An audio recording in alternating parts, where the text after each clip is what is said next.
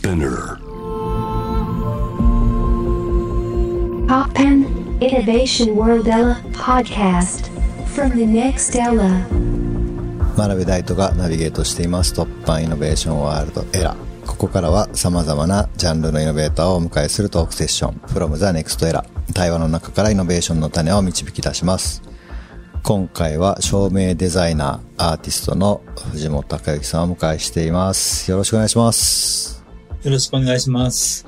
はい僕は藤本さんのことを金星さんと呼んでいるのでちょっと金星さんといつも通り呼ばせていただきますけれども金星さんと初めて仕事したのは2004年の Refined Colors っていうダンスの作品で、で山口情報芸術センター、通称 YCAM で、えー制作した作品で、あれはどういうつてだったのかちょっと忘れちゃったんですけど、なんか僕が音楽作るのとプログラム書くので、金星さんの作品に参加させてもらったのが一番最初ですかね。そうですね。 YCAM の伊藤さんが大度君を紹介してくれたんですよね。あ、伊藤くんっていう岐阜の IAMAS っていう学校の一個上の、年は下ですけど先輩、学校で言うと先輩の伊藤くんがYCAM で働いていて、そうですね、そのつてでしたね。ちょっとその作品の簡単に Refined Colors 一言で説明すると、どんな作品ですかね ?2004 年ですよね、制作。そう、2004年ですね。2003年に YCAM がオープンして、で、その4年に滞在制作がしたいっていうことで、僕の方からお願いして YCAM でやらせてもらったんですけども、うん2003年に LED の照明を初めて使ったんですよね。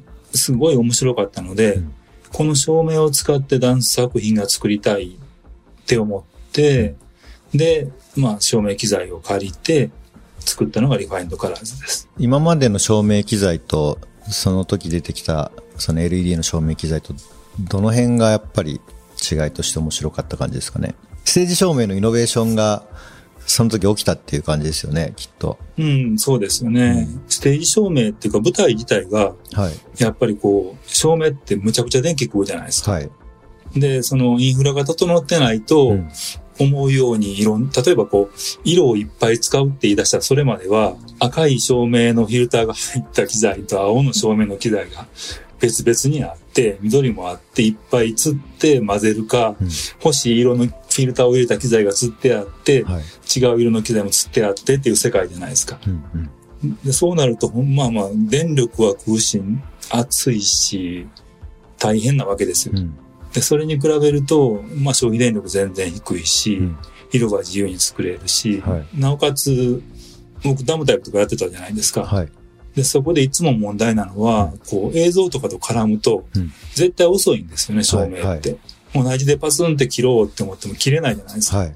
で、それが本当にゼロで切れるっていうか、カットアウトって言った瞬間に真っ暗になったりするのっていうのは、うん映像と同期を取るとかっていう時点でも画期的だったんです、その時は。うん今だともう多分ね、照明制御するとかって言ったら、アプリでもうデフォルトで入ってるのが、まあほとんどだと思いますけど、まあ当時はなんか、その、環境づくりから結構大変だったなっていう感じですよね。ちょっと長くなりましたけど、それが、まあ最初のプロジェクトで、まあちょっとまた後半でお話できればと思いますけど、まあ最近は Perfume のリフレームっていう作品でちょっと声掛けしてやってもらったりとか、あとは11プレートライズモのダンス作品でもちょっとお手伝いをしてもらったりっていうのをやっていると。なんかまあ、ライズマとかだとコレクティブとか言いつつまあ普通に会社なのであれですけど、ダムタイプの場合は法人格としてっていうよりは、な、なんですかね、そのダンスカンパニー、どう、どういう形態だったんですか？まあ、だから小劇場の、なんていうの、劇団みたいなもんですよね、最初はね。うんただまあ、最初から別に舞台作品だけじゃなくって、まあ、インスタレーションみたいなのも作ってたし、うんそういう意味では今言ってるアートコレクティブっていうような形態だったことは形態だったと思う。まあ、たまたまだから僕が一人で、まあ、卒業して、アトリエ行かれて絵描いてたんですよ。うんうん京都の広い剣道場の跡地みたいなとこで。はい。で、その上に居住スペースがあって、はい。そこが、なんか空いたかなんかで、貸すよって言って大家さん言ってくれたんですよね。うんうんで、それがちょうど僕の1年下ぐらいにすごいダムタイプのコアメンバーがいるんですけど、はい。彼らが卒業する時だったんですよ、その時が。うん。だから、学外出ると。うん。で、それまでは部室みたいなところをダムタイプの、まあ、オフィスみたいにしてやってたんだけど、はい。それがなくなるっていうか出なきゃいけないっていうのと、そのタイミングが重なったから、うんその僕のアトリエの上に引っ越してきたんですよね。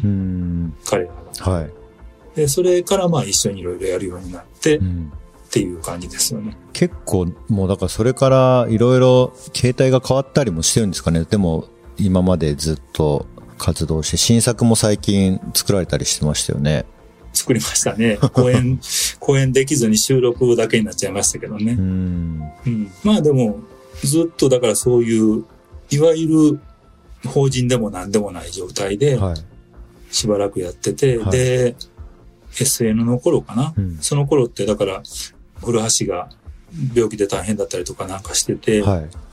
その前後ぐらいに多分法人にしたんですよね。そうでないといろいろできないことがあるっていう話になって。うん。うん。だからそれまでは本当にただのアーティスト集団っていうか、はい。今でもだから会社じゃない人っていっぱいいると思うんですけど、はい。そういうなんか、屋号でダムタイプみたいな感じでしたね。うーん。で、みんなで株を持ち合ってみたいな感じなんですか？いや、株とか株式じゃないので、あ、なるほど。だから、うん、えー有限やったっけ？確か。だから今ではもうない形態なんですよね。だから一人、そのマネージャーをやっていたはい。高谷陽子さんっていう人が、はい。私が社長っていうか、その面倒な法人のことは引き受けますよっていう感じで、うんそういう手続きとかお金のこととかは彼女がやってるっていう感じですね。だから他の人は誰もいない。うんうん僕らはその作品ごとに雇われるっていうか、ツアーごとに一緒に行く人みたいな感じ。なるほど。そういう感じなんですね。うん。だから逆に僕からしたら、その、最初から株式会社みたいになってたじゃないですか。会社作るぞって言ってライドマティクスって。そうですね。会社作るぞっていう、作っちゃったっていう感じですね。うん。うん。でもすごいと思ったけどね。なんか会社にしようっていう考え方が僕からしたらすごい斬新やったっていうか、うん、まあ今はこんなんなんやって思ったもん。だから、ダムタイプの活動ってなんか広告案件みたいなのとかないじゃないですか。ダムタイプとして、そういうコミッシコミッションで広告やるとかなんかないですよね、基本的に。ないですね。なんかあの、展覧会の、展覧会とかなんかでっかいそういうやつの設営のデザインとかははい、はい。個人でやったりしてたけど、はい。ダムタイプできたやつは、引き受けてても実現してなかったやつもあれば、はい。断ったやつもいっぱいあったっていう感じですよね、最初の頃は。なるほど。で、まあ断り続けてるともう来なくなるので、まあそうですよね。当時ってマルチメディアって言葉って実際になんかよく使われてたんですかね？その80年代半ば後半ぐらいから90年代半ばぐらいまでですかね？多分そのマルチメディア、まあ映像を使ったり、照明を制御したりっていう、なんかダンス作品って、まあ今ではもうそれほぼ全部そうですけど、当時ってやっぱりそんなになかったわけじゃないですか。うん、そうやね。今でも覚えてるのは、1992、3年、3年かな、スティーブ・ライヒがはい。ザ・ケイブっていう作品作ってるじゃないですか。はい、はい。あの、なんかアブラハムとなんかいっぱい出てきてインタビューしてって言ってたやつ。うん、うん。あれは日本にはね、97年とかに来るんですけど、はい。その前の多分、アメリカのどっかでやったニューヨークかな、初演を古橋が見てたんですよね。うん、うん。すごい印象的な話をしてて、それ大したことないんですけど、はい。なんか文字が画面に出てくる。うん、うん。で、それがタイプライターの音と同期してて、はい。カシャカシャカシャカシャって言ったらパンパンパンパンって字が出てくるっていうのを、なんか、その時は、すごく斬新やったみたいで言ってて、うん。ああいう風に合わせたいみたいな話をしてて、えだから、それってもう、今なら普通に何とでもできるでしょうけど、ーはい。でそれまでって、あの、映像はビデオで編集して作るんだけど、はい。そこから16ミリとかのフィルムに焼いて、はい。僕らは持って行って、で、世界各地回るときに、フィルムのプロジェクターを借りて、それで映像を映してたんですよね。うーん。でそれって同期同期できないじゃないですか。はい、はい。一文字一文字に音が入ってくるなんていうの。うん。で、それが、なん、その時は、ハイハチかな。ハイハチのソニーのデッキが何台か同期できて、うんそれでこうシンクロして映像が出せるみたいなシステムが多分出来上がってきてて、それの制御したやつのそこの中にんタイムラインの信号というかシンプティが入ってて、はいはい。それを聞いてうん音が同期するとかっていうのを実現できたんですよね、初めてう。んなるほど。なので音と映像、絵が合ってるっていう世界ができたのがうんその頃で。うん、で、まあ、だからいわゆるマルチメディアっていうのは、そういうことだと思うんですけど、そのはい別々にある素材がちゃんと同期して動いて、うんあたかも一緒に動いてるように、てか音が聞こえて、絵が動いてってできるっていううん時のことですよね。ええ当時はそれこそめちゃめちゃ最先端だったわけですよね。それとかって。その頃って DMX ってあった、あ、ま、もうありましたかね？ちょうど、ちょうどだからその辺が、まあ、だから僕の転換点でもあんねんけど、はい。照明やり出す頃なので、うん何がラッキーかっていうと、やっと DMX が出始めの頃で、92年か3年やねんけど、それも。はい。それで、プロトコルが統一されて、どこの劇場でも一応それに対応してる機材が入ってれば、うん DMX の制御で照明が動くっていうようになり始める頃なんです。うーん、なるほど。で、それと合わせてデジタルのディマーができて、はいそれまで超光機って、本当にこう電気を上げたり下げたりして、手で動かすようなものやったのがデジタル化していって、で、なおかつ輪をかけて、コンピューターが、パソコンが普及しだして、うん。それの三つどもえで制御ができるようになってくるっていう頃なんですね。なるほど。めちゃめちゃでっかい転換点ですね。そしたら、照明。そうですね。だからその、その転換点の頃に自分でやりたいと思ったわけでもないねんけど、照明やろうかって話になって、はい。そこで入ったから、うだから、全然、照明のことが分かってなくても、そこのスタートラインは一緒なわけよ。はい。はだから他の技術、なんかこう、青い光にこっちからオレンジ当てたらこんななるでとかっていうのはうん全然分かってへんねんけい。ど、はい。でも、それはまあ、必要だと思えば誰かに聞けばよくって、うんでも DMX の制御で何かを動かしていって動機を取るとかっていうのは、まだその一般の照明の技術者の人でやってる人はそんなにいなかったわけやうし、ん。で、そこで頑張れば、一応なんかだんだん照明家のようになっていくっていう、うん。そういう道ですよね、僕はね。なるほど。いや、それ、でも、僕もなんか、やっぱり金星さんとの作品で最初にシアター、僕こそ本当になんかシアターのこと全然やったことないのに、突然 Refined Colors に入って、なんか舞台のことやり始めましたけど、でも結構その後の、まあ true もそうですけど、なんかそこでかなりいろんなノウハウというか、まあもちろん同期のこともそうですし、設営撤収とか、なんかそういうのも本当に目の前で見れてたので、なんかそういう時間というか機会ってめちゃめちゃ活動していく上で大切ななんか時期なんだなっていうのはなんか思いますね。まあそれはでもまあお互い様やよね。うん僕もだから、トゥルー、トゥルーで本当に、あの、今、今思い返して、うんあ、この話しなきゃと思ってて、はいはい。思ったのは、はいあの、最初僕トゥルーは、んその大斗君から、振動子の話とか、うん。筋電センサーの話とか、はい。その辺を聞いてて、うわ、うんこれ、組み合わせたらきっと面白くなるわ、と思って、うんで、やりませんか？とか一緒にやりましょうよって話をしたのですけども、はい。でも今思うと、うんそれもまあもちろんすごい重要やねんけど、はい。やっぱり重要なのはこう、まあまたマックスなんですけど、うんネットワークを組んで、はい。いろんなものが、せーのって言って手押しでなくって、うん同期して動くシステム。しかもそれがランダムアクセスで動くじゃないですか。はい。うん。うん。いわゆる、そのプログラミングで今やってることやよね。うん。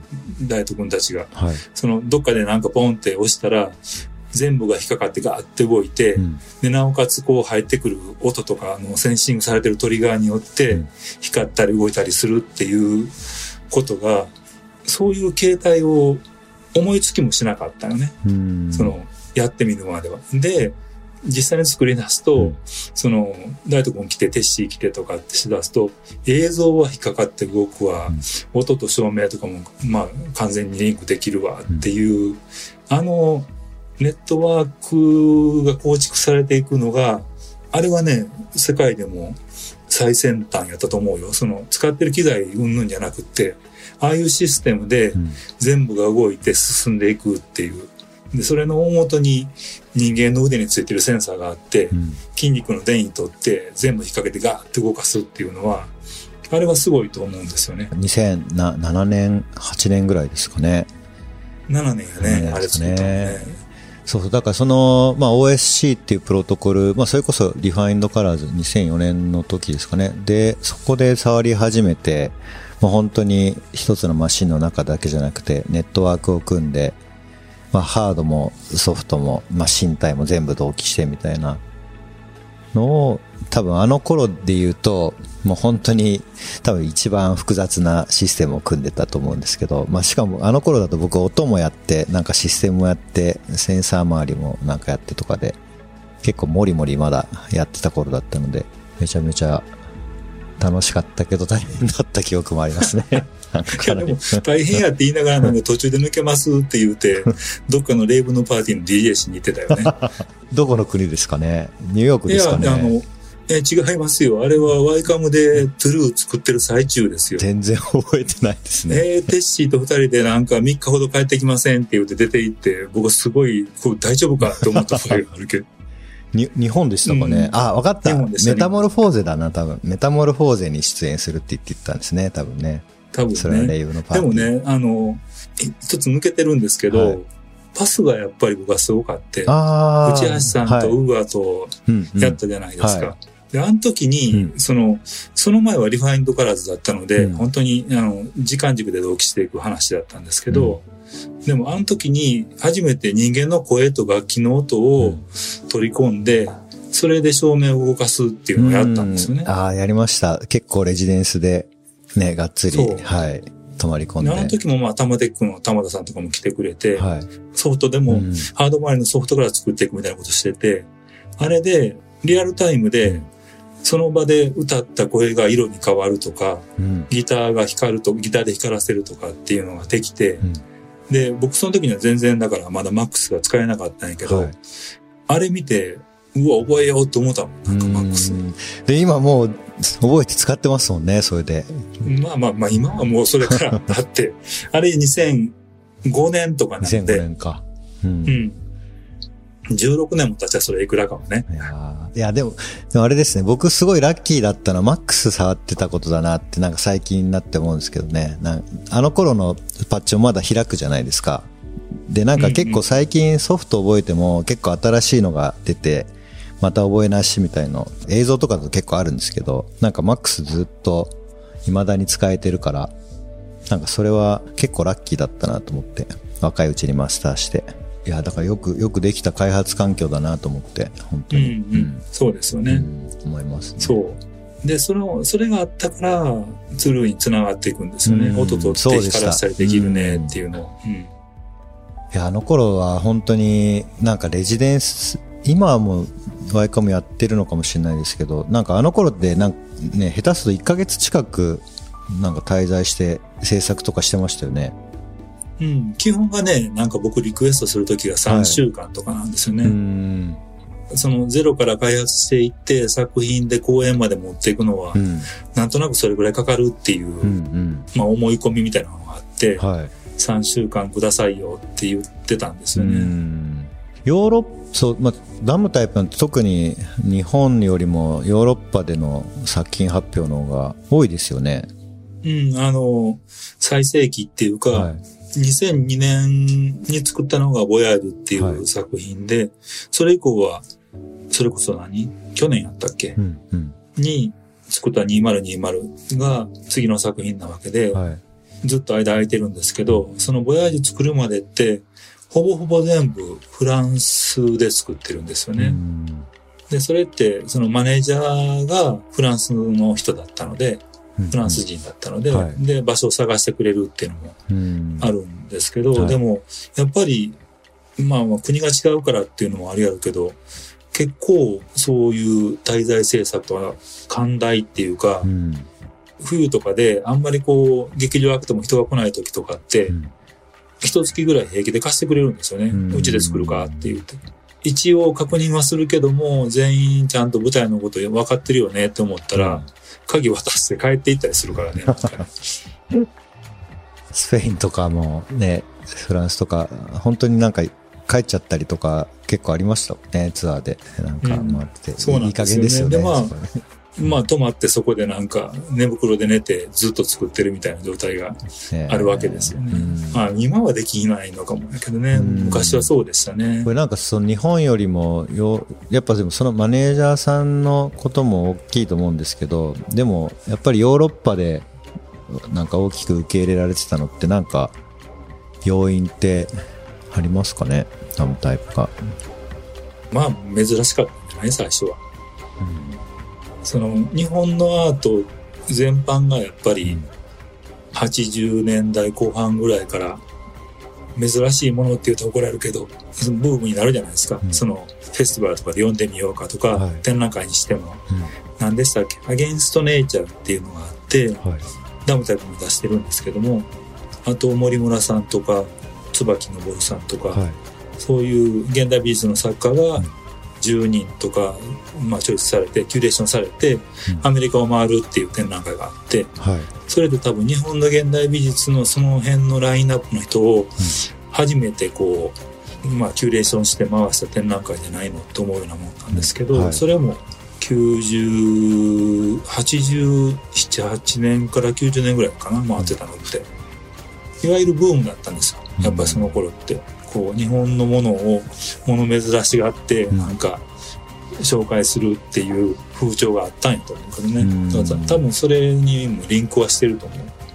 だからそれまでって、やっぱりこう舞台って歌舞伎とか能とかっていううん伝統芸能の分野はもちろん行ってるし、現代音楽とかも行ってたのかもしれないけど、僕はよく知らないけど、うん。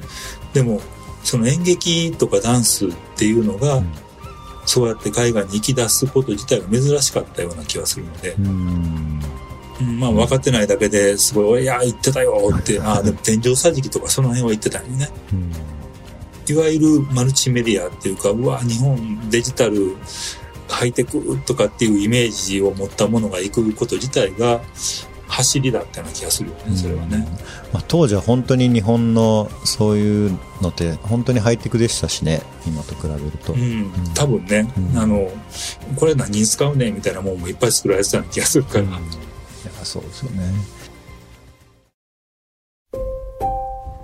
真鍋大斗がナビゲートしています。突破イノベーションワールドエラー。今回は照明アーティスト藤本隆之さんをお迎えしています後半は藤本さんが今活躍されているステージの扉を開けた突破ストーリー、そしてこれからの活動について伺っていきます。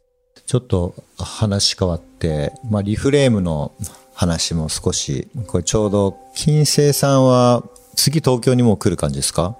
次の。そうですね、もう東京に向かうっていうスケジュールになってます。そう、そこで Perfume のリフレームの公演のリハーサル制作に合流するっていう感じですよね。うーん、なんか今もう、いろいはいろ機材とか見てるとこですけど、なんなんていうか、はいその番号を合わすようなことをしてるんですけど。はい。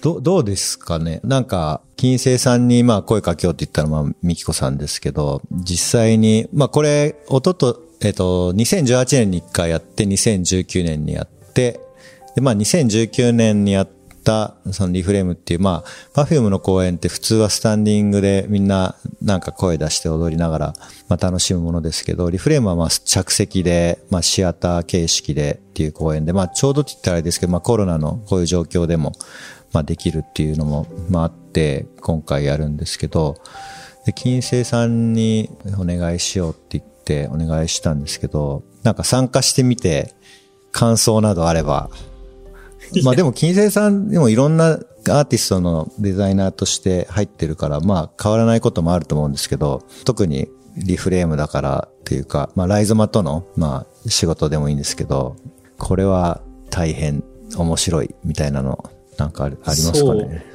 ですね。まあ、最初にね、うんあの、リフレームの話が来て、はいで、打ち合わせをした時に、はい。ミキコさんが言ってくれたんですけど、はいなんか、僕コンサートの照明そんなにやってないし、はい。って言ったら、いや、コンサートっぽくなくていいですって言ってもらったんですよね。うんうんで、それがすごい、それ聞いて、まあ、じゃあやろうかっていうか、うん。なんか、コンサートにないものを目指してやろうっていうような、うん。そんな欲同しいわけじゃないんですけど、はい。まあまあ、あの、他にも、まあ、ライドマとも一緒にやらせてもらってるようなことでいいのかなって思って、はい。すごく気が楽になったっていうのもおかしいけども、はい。できることをっていうか、僕が見てて、その曲聴いて、うんまあ、本、踊ってる人たち、歌って踊ってる人たちを見てて、うんで、思いついたことをやったらそれでいいのかってはい。思ったんですよね。うんで、まあ、そのリフレームっていうのをやってるわけですけども、はい。うん、でも、やっぱりね、その、劇場でやってるって言っても、はい。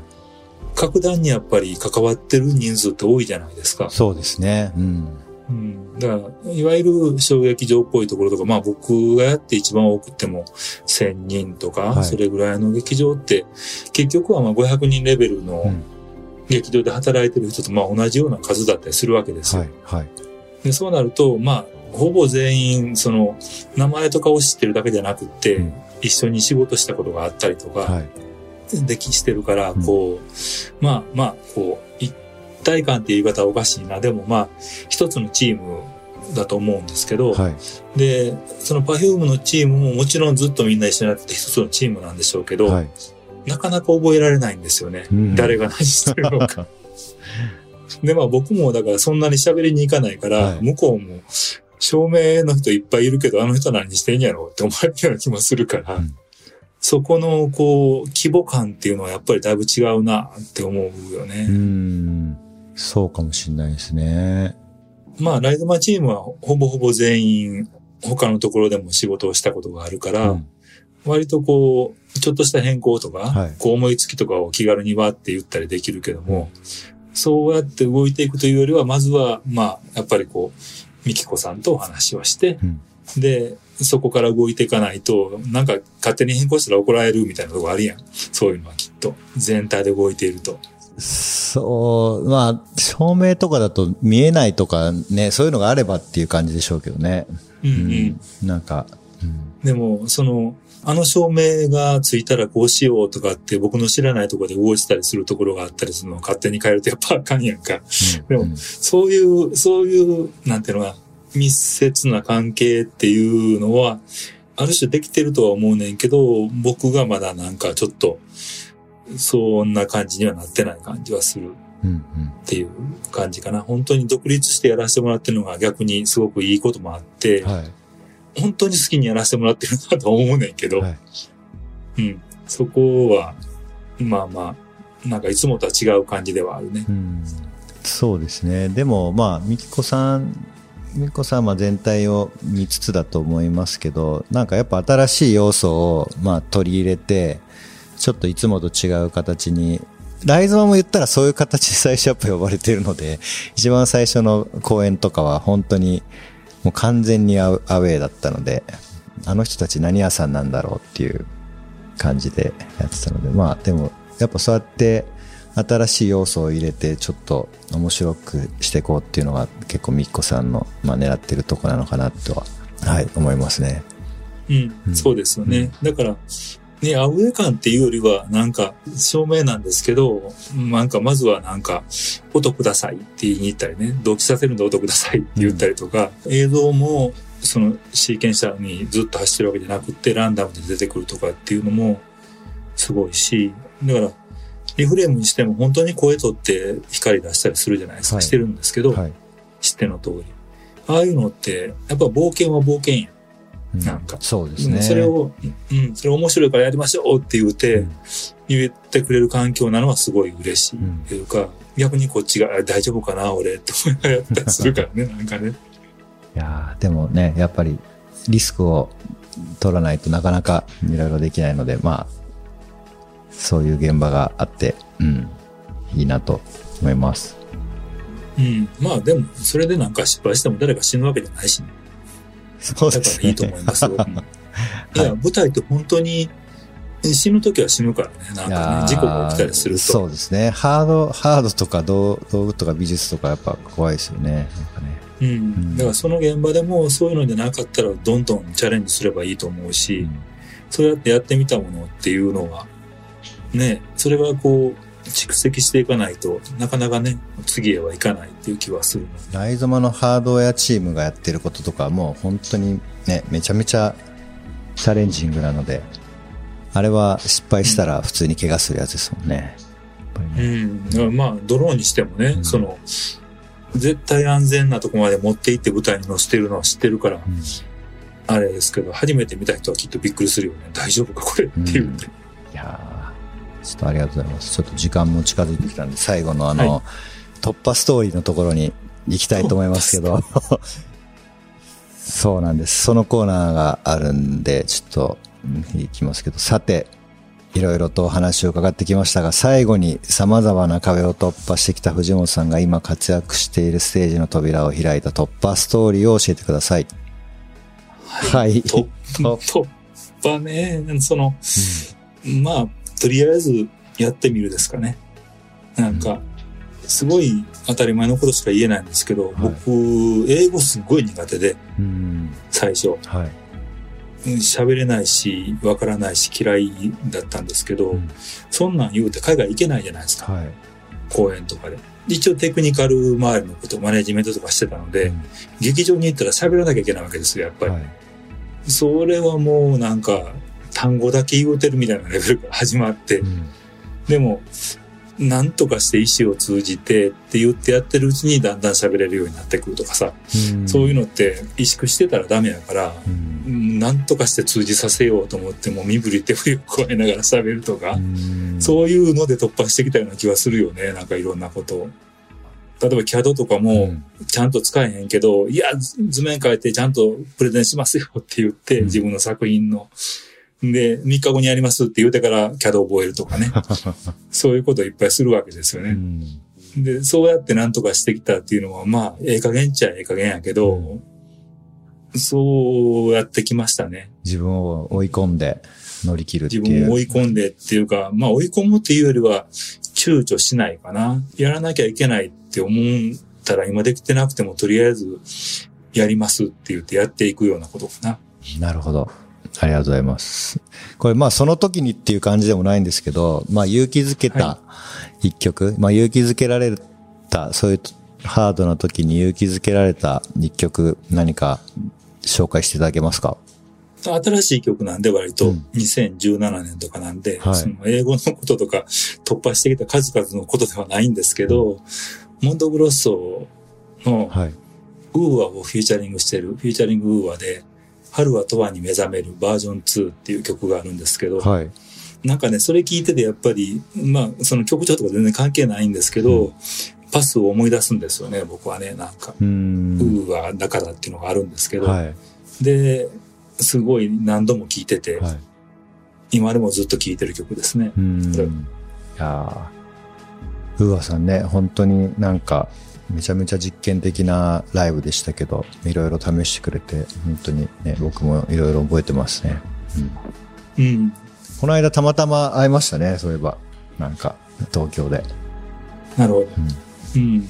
僕はなんか、内橋さんとは、割とよく会うたり、まあまあ、会えるので、なので、多分僕はあそこで多分、あれがあってマックスに手を出してうん変わったよなと思うねよねう。ん。なるほど。じゃあ結構転換点になったプロジェクトだったんですね、あれが、パスが。まあまあ、まあそうですね。全部が全部そうですけどって言いながら、うんあれはやっぱり技術的なことで言うと、ううんん。てか、それもやっぱり突破の話だけど、うわあ、すごいわ、羨ましいわ、と思ったもん。うんこんなことできるんなら覚えよう。いや、それで覚えちゃうのがね、やっぱすごいですよね、本当に。ね、そうやって突破してきたんです。なるほど。ありがとうございます。じゃあちょっと、来週からまた現場でお世話になりますけれども。もうずっと、ずっとツアーで、あの、照明で制御してますはい、長いツアーですけど、はい、よろしくお願いします。はい、よろしくお願いします。はい、ありがとうございました。えー、from the next era、今回は照明デザイナーアーティスト藤本孝之さんをお迎えしました。